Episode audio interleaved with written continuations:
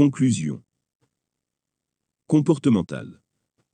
Le bonheur est variable selon les conditions de vie de chacun. Le bonheur est relatif à nos manques et à nos contraintes. Les manques des uns ne sont pas les manques des autres. Les contraintes des uns ne sont pas les contraintes des autres. Le bonheur est le même pour tous, une absence de besoin et de contraintes. Le chemin qui y mène est le même pour tous, ce n'est pas un chemin, c'est une place qui se trouve partout où nous sommes. La place du bonheur est similaire pour tous, nous devons retirer tout ce qui lui fait obstacle, c'est-à-dire les manques et les contraintes, sans y ajouter l'illusion d'un manque, ou la manipulation d'une liberté contrainte. La manière dont nous ressentons le bonheur est similaire sans être identique, le bonheur est passif, paisible, transcendant. Malheureusement, notre accoutumance au bonheur nous fait oublier cette paix par le manque de différenciation, avec tout ce qui n'est pas cette paix. L'accoutumance au bonheur nous incite à ajouter des plaisirs à ce bonheur oublié. Si ces plaisirs ne sont pas la conséquence d'un besoin comblé, là, débute notre perdition sur le chemin de nos malheurs. Nous n'avons qu'un seul bonheur, alors que les malheurs sont innombrables. Le bonheur existe en nous, il suffit de lui laisser tout l'espace dont il a besoin. Les malheurs sont des parasites qui creusent un puits gravitationnel dans l'espace de notre bonheur, à mesure que les manques et contraintes s'ajoutent. À force d'ajouter des manques et des contraintes, les malheurs creusent un puits qui mène jusqu'aux enfers. Nous devons nous libérer des contraintes, pour combler nos manques, et faire disparaître ce puits, pour retrouver la place de notre bonheur, épuré de tout ce qui lui fait obstacle. Nous n'avons pas besoin des plaisirs orphelins, lorsque nous sommes heureux. Cette envie illusoire, qui nous permet de moins ressentir nos malheurs, disparaît avec eux.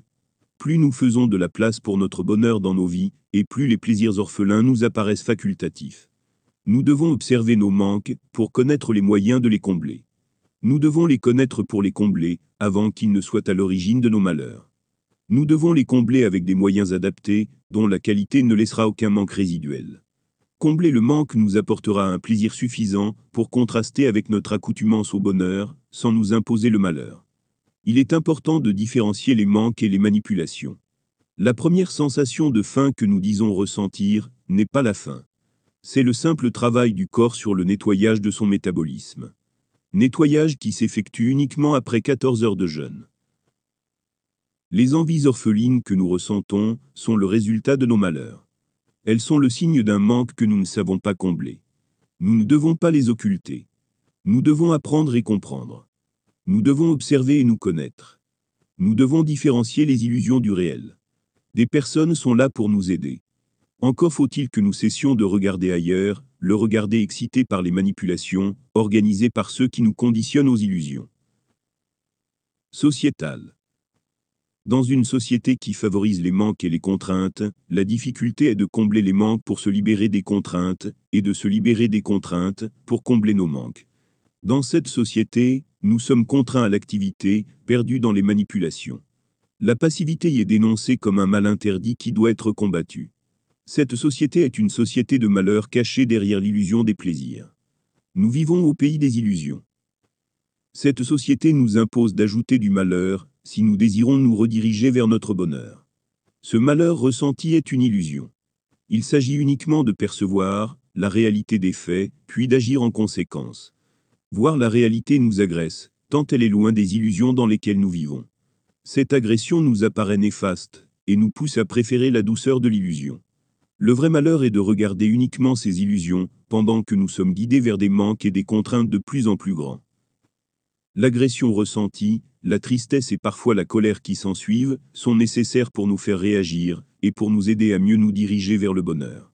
Malheureusement les acteurs du malheur sont plus nombreux que les acteurs du bonheur. Leurs moyens sont plus grands. Ils ont manipulé les contextes, pour que les lois les favorisent. Ils ont créé des sociétés, où l'argent est roi. Un argent plus aisément accessible à ceux qui produisent du malheur, plus qu'à ceux qui produisent du bonheur. Un guide.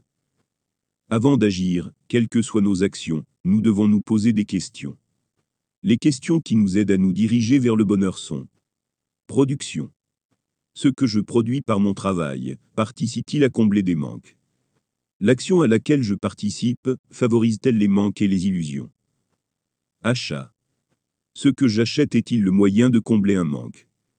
Ce manque est-il naturel, ou est-ce une illusion devenue réalité? Si je ne l'achète pas, est-ce que je subis un manque ou une déception? Un manque est un besoin absolu, une déception est un point de vue relatif. Consommation. Ce que je consomme comble-t-il un manque? Ce manque est-il le résultat de l'acquisition des moyens? Subirais-je ce manque si je n'avais pas connaissance de ces moyens? Action.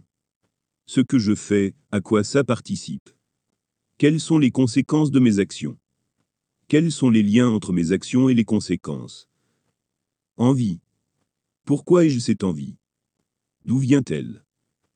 Si nous ne trouvons pas de réponse honnête et précise à la première question, cela signifie que cette envie est orpheline, elle est une illusion construite par ceux qui veulent nous voir consommer le moyen d'y succomber.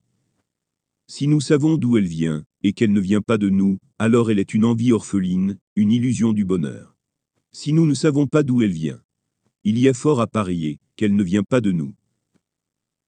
Conclusion.